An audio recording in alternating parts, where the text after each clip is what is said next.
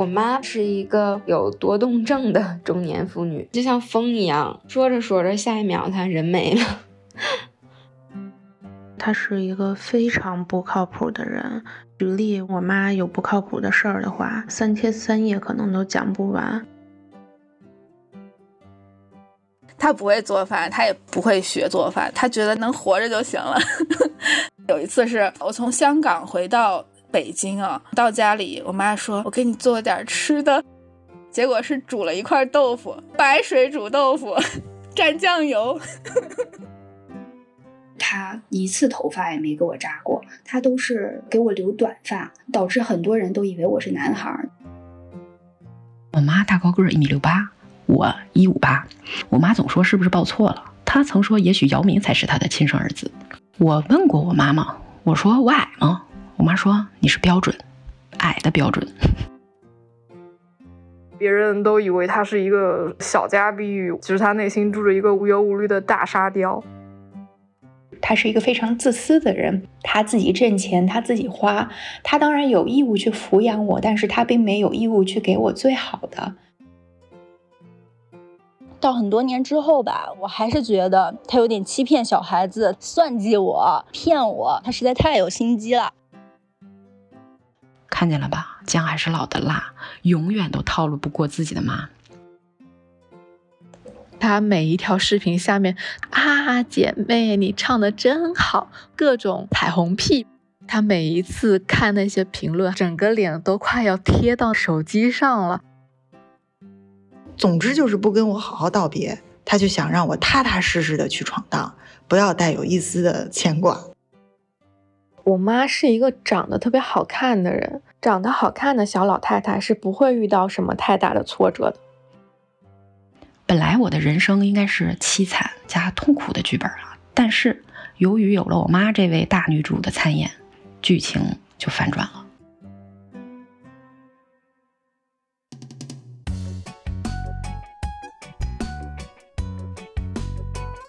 你好，欢迎收听故事 FM，我是艾哲，一个收集故事的人。在这里，我们用你的声音讲述你的故事。每周一、三、五，咱们不见不散。母亲节又来了，相信你听了刚刚的这段片头，已经可以感受到这期节目中关于母亲的故事和我们印象当中勤劳、温柔、贤惠的母亲形象不太一样。女儿们甚至用不靠谱、自私、有心机来形容自己的妈妈。而这些讲述来自于我们的制作人陈诗收集到的十几个非典型妈妈的故事。大家好，我是故事 FM 的制作人陈诗。今天的这一期节目呢，有一点特别，我们一共会有十三位讲述者，所以并不会有一个绝对的主角。但是每一个小故事也都是很多人从小到大都会经历的场景，所以我想在此特别邀请你调动起自己的成长回忆和想象力，再来听听看，如果是作为一个奇葩妈妈的孩子，他会是如何长大的。你还记得自己是从什么时候开始对妈妈的这个形象有了概念吗？我们在童年时期和妈妈一起在家里的回忆，虽然久远，却可能对我们产生深远的影响。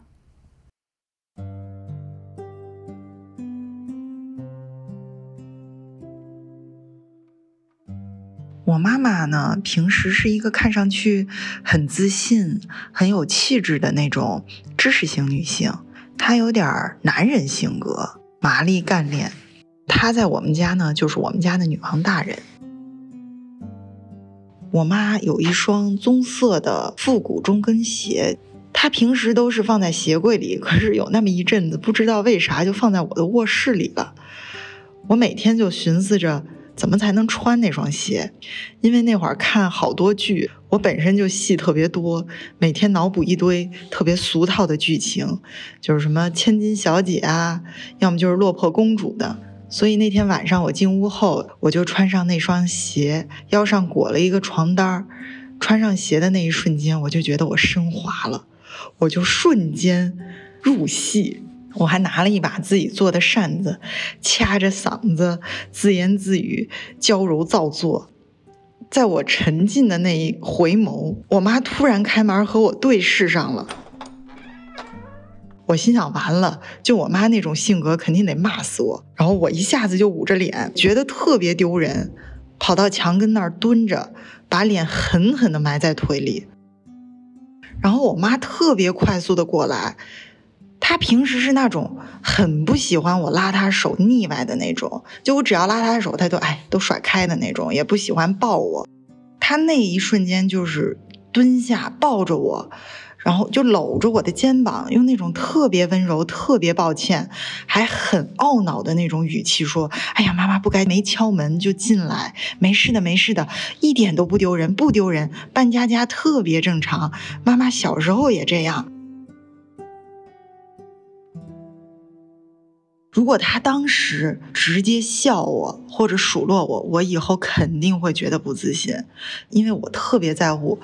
我妈妈是怎么看我的，所以我特别感激她，就是在这件事情上保护了我的童心。我妈妈是大学物理老师出生，就搞物理啊、哲学呀，跟这个世界不是很有关系。他不是那种贤妻良母型的，他也不会做饭，他也不想要过家庭生活。我爸有一天出门跟我妈说：“你那个帮我炸一盘花生米，今天晚上有球赛，我想看球的时候吃花生米。”我妈就写了一首诗，贴在了厨房的墙上，意思就是说，炸花生米这种世俗的这种破事儿，我才不给你干呢。她就是这种人。哦，我妈当时说她不想生我的，她说那时候她就只想看黑格尔，不想生孩子，但是她觉得有了我以后，她跟这个世界有了联系。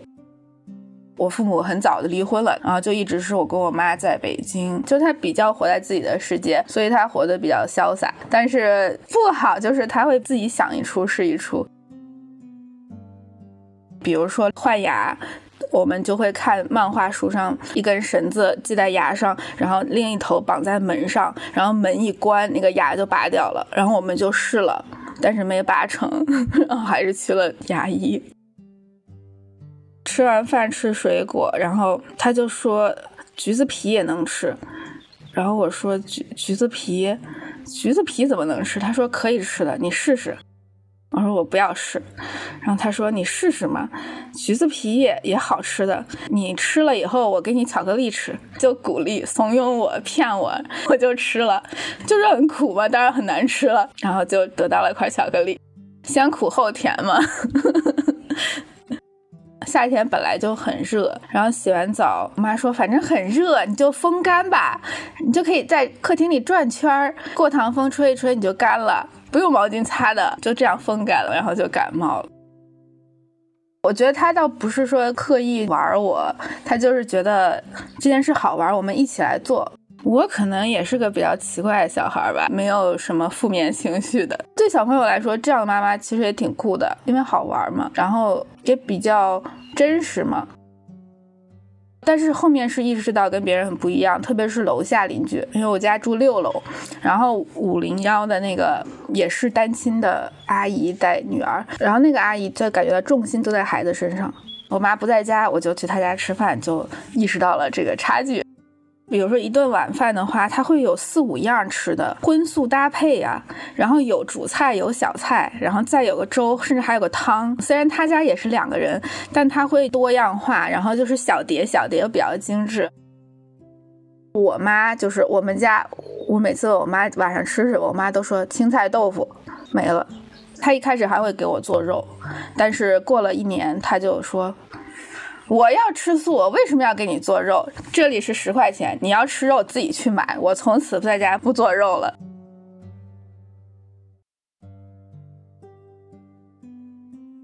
人也蛮神奇的，就是不管多大年纪，都是会在不停的发展。我会看到我妈妈还是在克服或者是改变自己性格上的一些东西。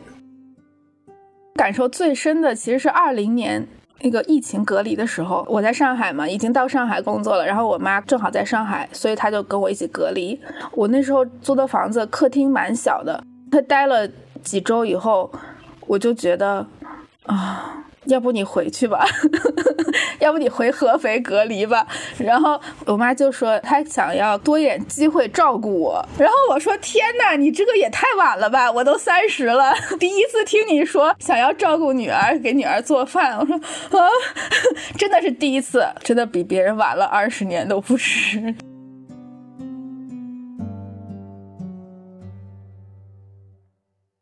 随着我们慢慢长大，在学校中度过了漫长的时光，而那些我们围着学习成绩打转的十几年，妈妈们也在用他们的方式参与着，或是担心着。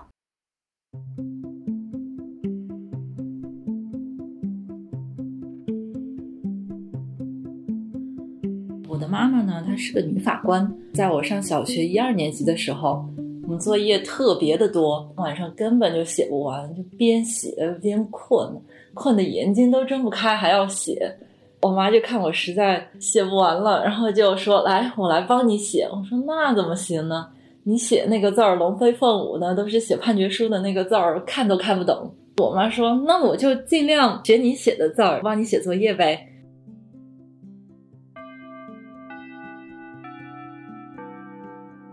然后有一天，老师就出来就质问大家说：“你们是哪个同学的家长打电话打到校长那儿去了，说我们作业多？”大家就你看看我，我看看你，也不知道是怎么回事儿。老师看也没有人承认，他就说：“大家都站起来，全部站起来，闭上眼睛。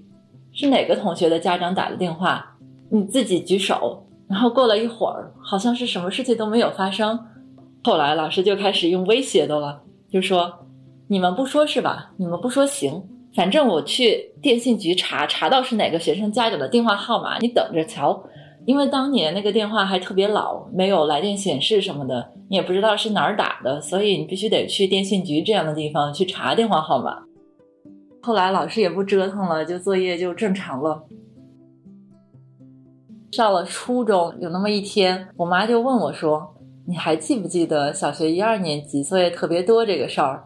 我说记得呀，也不知道是哪个好心的家长给校长打电话。我妈当时就笑了笑，说：“那个家长就是我呀，我用单位电话打的。他们要是查出来是某某区人民法院，我就愣了几秒，特别的震惊。我说你当时怎么想的呀？”我妈说：“我也不想写了，我也帮你写够了。”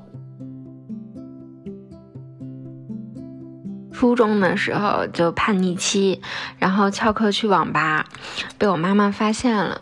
我妈回到家之后就破天荒的抄起我们家的那个晾衣架要打我，我当时就下意识的说：“我说妈，你别用这个打，这个打人疼。”然后我妈看了看我，看了看晾衣架，真的把晾衣架放下了。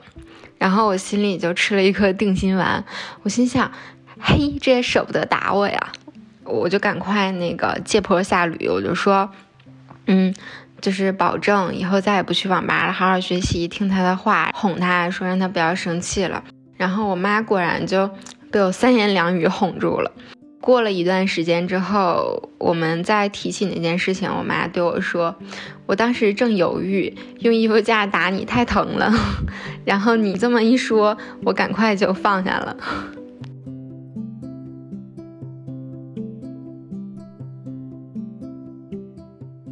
我们家门口有一条樱花街，每到春天的时候会有很多很多樱花，很漂亮。但是因为我们高中夜自习一定是九点半下课，到家可能就十点十点半了，就乌漆嘛黑，什么也看不见。然后我妈妈她就很霸气的找找到我班主任，就说啊，我今天要带我女儿回家看樱花。在同学羡慕的眼光中，我妈就在五点钟就把我接回家了。那一天就很幸福的，好不容易在家里面吃到了一顿晚饭，吃完晚饭还可以在暖洋洋的空气里面去看一看我久违的那些樱花树老朋友，感觉就特别开心。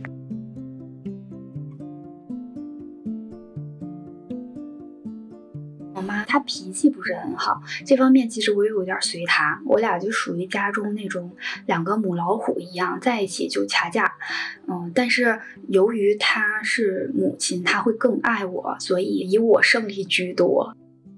我高三左右的时候，具体因为什么事儿，然后我是真的不记得了。但是这个画面我记得非常清晰，就我妈生气后，她当时穿了一件应该是粉红色的睡裙儿，不是很厚，也不是很薄。在争吵的后来的时候，她真的气急了。他还不能打我，然后还没有地方发泄。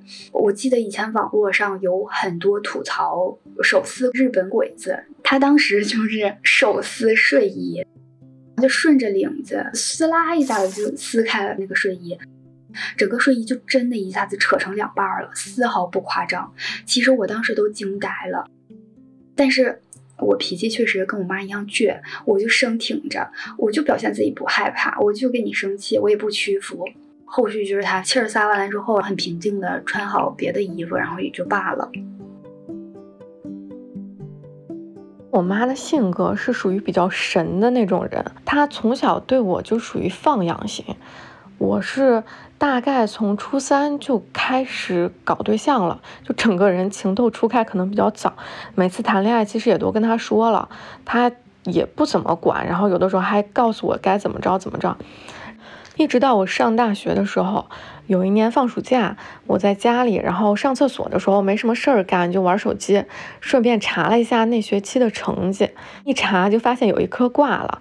那时候就觉得挂科还是一件挺严肃的事情，我就从厕所出来了，我就去找我妈，我就跟我妈说：“我说，嗯，那个妈妈，我有一件事儿要告诉你，但是你别生气。”我说到这儿的时候，我妈就整个人变得特别特别的严肃，然后就盯着我，问我说：“你是不是怀孕了？”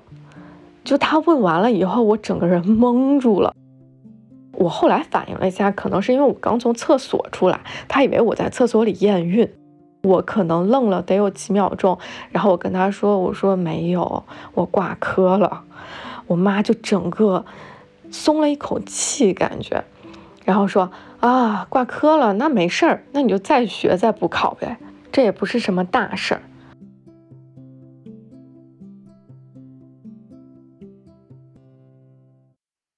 当然啦，在我们成长的过程中，除了在学校里学习，也开始对人与人之间的互动有了感受。我们和同学们一起参加课外活动，或是和朋友、喜欢的人产生情感连接。而妈妈们也见证了这一切。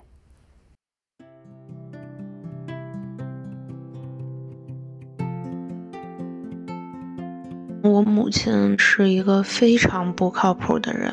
我的名字是三个字的。有一次，我妈帮我填一些什么个人信息，然后她突然就来问我，说我中间的那个字是哪个字？然后我当时就感觉非常的震惊，因为名字是他起的，是他翻字典查出来的，他居然可以忘记。结果没过半年，他就又来问我，我名字里面的第三个字是哪个字？就可以想想他到底有多不靠谱。我大概上三四年级的时候吧。学校暑假期间组织去夏令营，我们都是一个纸质的通知，然后上面写着几月几号到几月几号去哪儿哪儿哪儿，接孩子的时间是在什么什么什么地址。因为我们当时的那个夏令营应该是好几个学校联合组织的，所以最终给我们送回来的地方是别人的学校，我完全不认识。然后离大谱的事情发生了。我妈完全把哪一天要去哪哪哪接我这件事儿抛之脑后，也不知道是不是因为我不在家的时间，她过得实在是太快乐了，她就完全把我遗忘掉了。当时我就在那儿左等右等，身边的小朋友都陆陆续续被家长接走了，我就给我妈打电话，但是她的手机一直关机。我在那儿大概等了能有一两个小时的样子。最后没有办法了，就只能给我姥爷打电话。我姥爷从很远的地方坐公交车过来把我接回去。然后当时来接我的时候，全学校只有我和看门大爷，还有那个在办公室里面的老师。后来那个老师也出来把我很开心的欢送走了。他可能那个老师也比较惊讶，怎么会有这么不靠谱的家长吧？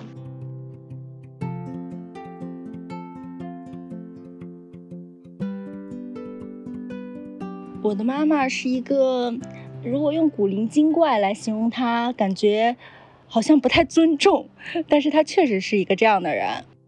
从上幼儿园开始，我妈妈就会问我，班上有没有哪个男孩送给你糖啊，或者有没有喜欢那个男孩。那个时候比较小，童言无忌嘛，就总是说我喜欢这个，我喜欢那个。直到上了初中的时候，就真的明白了，好像啊，这样才是真的喜欢一个人。在一个周六吧，然后他就突然坐到我旁边跟我说：“哎，从小到大你喜欢哪个男孩，我都知道。我觉得现在我也知道。”他就说：“我们拿两张纸，我们每个人都在纸上写下来你喜欢的那个人的名字，然后交换一下，看看妈妈是不是依然还这么了解你。”我心想。哎，我从小到大跟他也没有什么秘密，然后就这么一直瞒着他，其实我也挺辛苦的。那不然干脆就坦白好了。所以我就在纸上写的时候，就是又激动，然后又有点害怕，还有点害羞，我就写下了我喜欢的男孩的名字，然后我们就交换了嘛。结果我一看到他纸上写的字，我就惊呆了，我就觉得我被骗了，因为他在纸上写的是周杰伦。用一个词来形容我的妈妈，那就是她是一个非常自私的人。当然，这个自私是要打引号的。如果我的妈妈有一千块钱买衣服，她一定会给自己买九百五十块钱的衣服，然后给我留五十块钱。在我高中毕业的时候，我的一个好朋友他要去国外留学了，我就告诉了我妈妈。然后我妈妈说：“那你明天叫他来，我请他吃饭啊。”第二天，我妈妈就带我和她去火锅店，点了一大桌菜，然后跟我们一起说笑，然后还祝我的朋友说祝他以后顺顺利利，要一直跟我保持联络啊这些话。后来我就问我妈妈，为什么我的朋友出国，你要请他吃饭呢？当时我是其实有一点好奇，还有一点小吃醋的，因为我妈妈对我的朋友们一直非常好，甚至比对我还要温柔。然后我妈妈就说。因为啊，妈妈没有很多的朋友。当我看到你拥有这么美好的友谊的时候，妈妈就觉得我一定要帮你好好维护你可贵的友谊。我现在每说一次，我就会觉得还是会受到感动。后来我在交朋友的时候，我都是付出所有真心、毫无顾忌的，不怕受到任何伤害去交朋友的。我会觉得我妈妈会支持我的，无论我受到什么伤害，我还是可以回到我妈妈身边的。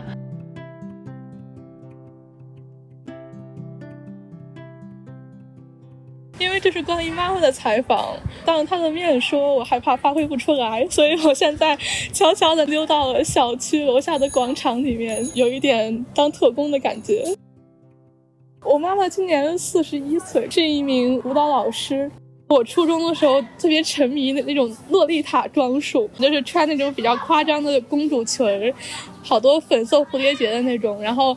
扎双马尾，然后化那种很日系的妆那种感觉。后来初中毕业典礼的时候呢，老师就说，要不然你妈妈和你一块出个舞蹈节目吧。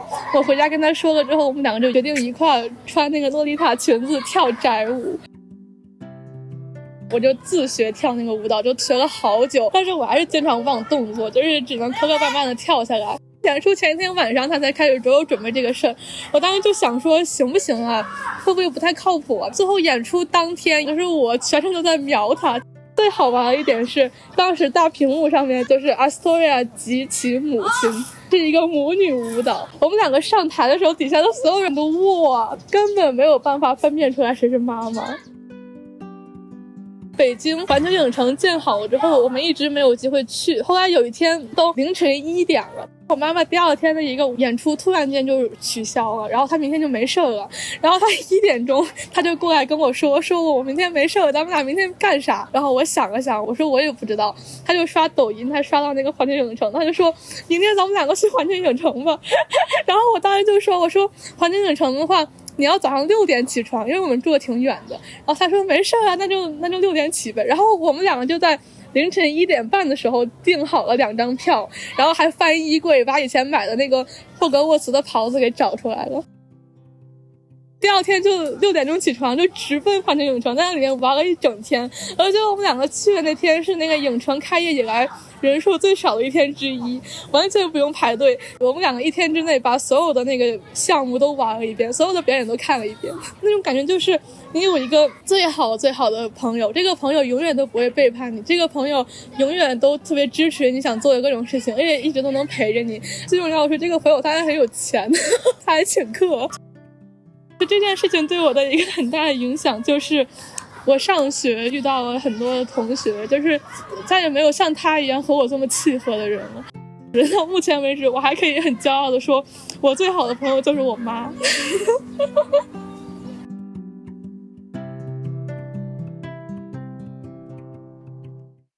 告别学生时代的我们，迈入了人生的新阶段，在工作中寻找自己的位置，或是独立的组建一个新的家庭。又或是通过旅行来探索世界，而在这些过程中，妈妈们也都不曾缺席。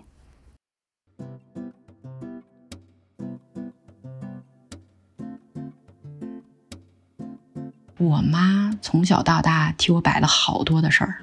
刚上班的时候，经常被客户欺负，每次开会都会被客户训一顿，非常不开心。因为我觉得我就是个翻译，为啥项目推不动骂我呢？我这人啥事儿回家都和我妈说，我妈有一天居然瞒着我搞了一张客户工厂的入场证，然后找到客户一顿舌战，直接问你英语几级？对方说六级。我妈说我闺女英语八级，你六级说八级不行，你的根据是什么？我妈说你要说我闺女不行，那你说谁行？对方说某某行。我妈说某某说德语的，你不会德语，你凭啥说他行？显然对方。以为我妈不知道我们这其中的人物关系，其实我妈全都掌握着呢。我妈说了，今天要是不给个说法，多大的领导都敢找。这工作有难度吧？甲乙双方可以商量着来。这天天骂人也解决不了问题吧？然后我妈又说，这孩子从小就没有爹，就像我的眼珠子一样，谁也不能欺负他。这些具体细节都是后来听别人说的，我没有在场。从此以后，我的工作顺利多了。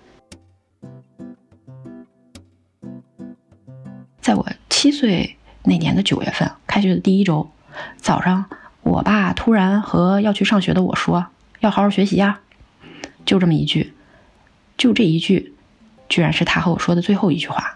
晚上下班，他就遭遇了车祸，第二天去世了。就是我工作后呢，有一次好像是快过年了，我们这边的传统就是去十字路口给逝去的亲人烧纸，然后我妈画好圈，点燃纸钱，我妈就说。老杜啊，把钱收好啊，在那边找几个爱妃，这边的事儿你就不用惦记了。旁边一大哥也在那烧纸，然后说：“大姐啊，本来挺严肃个事儿，你把我都给整乐了。”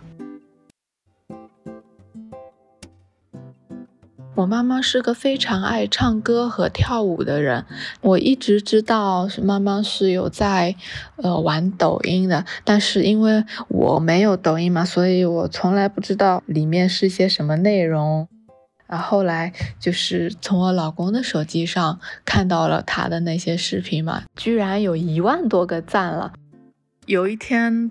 刷着刷着，发现有一条很眼熟，就是我妈有一段戏唱的那个背景啊，竟然是我老公家这边的房子。然后看那个 发布时间就很好笑，因为那个时候是我俩结婚的日子。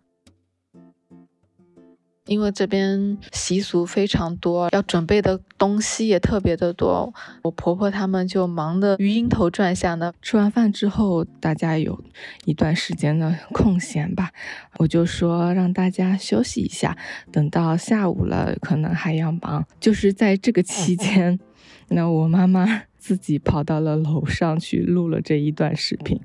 我们看到这段视频的时候，就说这大概真的只有亲妈才干得出来这样的事情了。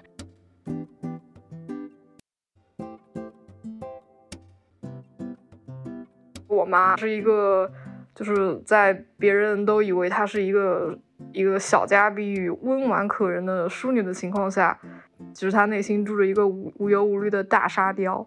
去年的时候，我看到有双子座的流星雨预告，然后我就发我妈消息说，哎，要不要跟我一起去看流星？她最后就在太湖订了一个民宿，就是那种屋顶是玻璃，晚上可以看天空的那种民宿。我是直直接上海坐高铁到苏州，然后我妈她是开车去的。当时跟他碰头以后，我都惊呆了。他就是带了一车的东西，就什么各种各样的水果，甚至还带了一只卤鹅。然后他就跟我说：“哎呀，我跟你讲，你到时候看流星的时候，我们一人就是一只鹅腿啃着，哎呀，多应景啊！”然后我们到了房间以后，发现那个民宿不光天花板是玻璃的，它整个厕所也是玻璃的。然后我妈她就直接一个箭步冲进了厕所。你们猜他干了啥？就是他，他就直接就是坐在马桶上，然后对着太湖，然后他就开始说：“哈哈哈，对着太湖撒尿也太爽了吧！”然后他一个人就在那边，就是像个壮士一样在那边嚎。还好当时太湖是禁渔期，所以。我妈就快乐的对着太湖呼唤自然。很悲伤的是，晚上 下雨了。当我们起来的时候，发现外面雾蒙蒙的一片，什么都没有。然后我跟她就面面相觑，斥巨资订了一个民宿。结果本来就是看流星的，但是什么都看不到。然后我妈她就说：“哎，有点饿了，我们就啃啃鹅腿吧。”马上就母亲节了，我想跟我妈说啊，老妈，你这个该死的甜美的女人，我一定要好好赚钱，以后给你请男模。还有就是，其实我有的时候会有点羡慕别人的老妈，比如说别人的老妈是女强人，可以赚好多钱，或者说会给孩子规划的好好的。我有的时候会觉得啊，我妈妈为什么就什么都不给我规划，什么都得我自己来。但是他每次都选择无条件的相信我，就算他对我要干的事情一无所知，但是他是那个唯一一个永远都站在我背后说没事，老老妈相信你，老妈肯定会挺你的人。所以就老妈真的谢谢你，然后嗯，母亲节快乐。其实不只是最后的这位讲述者鳄梨。今天节目中的每一位讲述者，也都在讲完自己的故事后，很直接地表达了他们对妈妈们的爱意，尽管他们明明在前几秒还在吐槽自己的妈妈。这个世界上的母亲有千千万万种，但他们却都在用自己的方式爱着我们。明天就是母亲节了，也别忘了和你的妈妈说一声母亲节快乐哦。感谢讲述者阿拉蕾。毛毛、大牙、老龟儿、鳄梨、鹿崽子、海苔饼、蛋壳、露露、Nada、Astoria、萌萌小天使、艾琳和我们分享了他们和妈妈的故事，也相信你会在某一个场景回忆起自己和妈妈的事情。欢迎在评论区和我们留言互动。你现在正在收听的是亲历者自述的声音节目《故事 FM》，我是陈诗。本期节目由我制作，声音设计王如熙，实习生施雨涵、黎兰、蔡梦洁。感谢你的收听，咱们下期再见。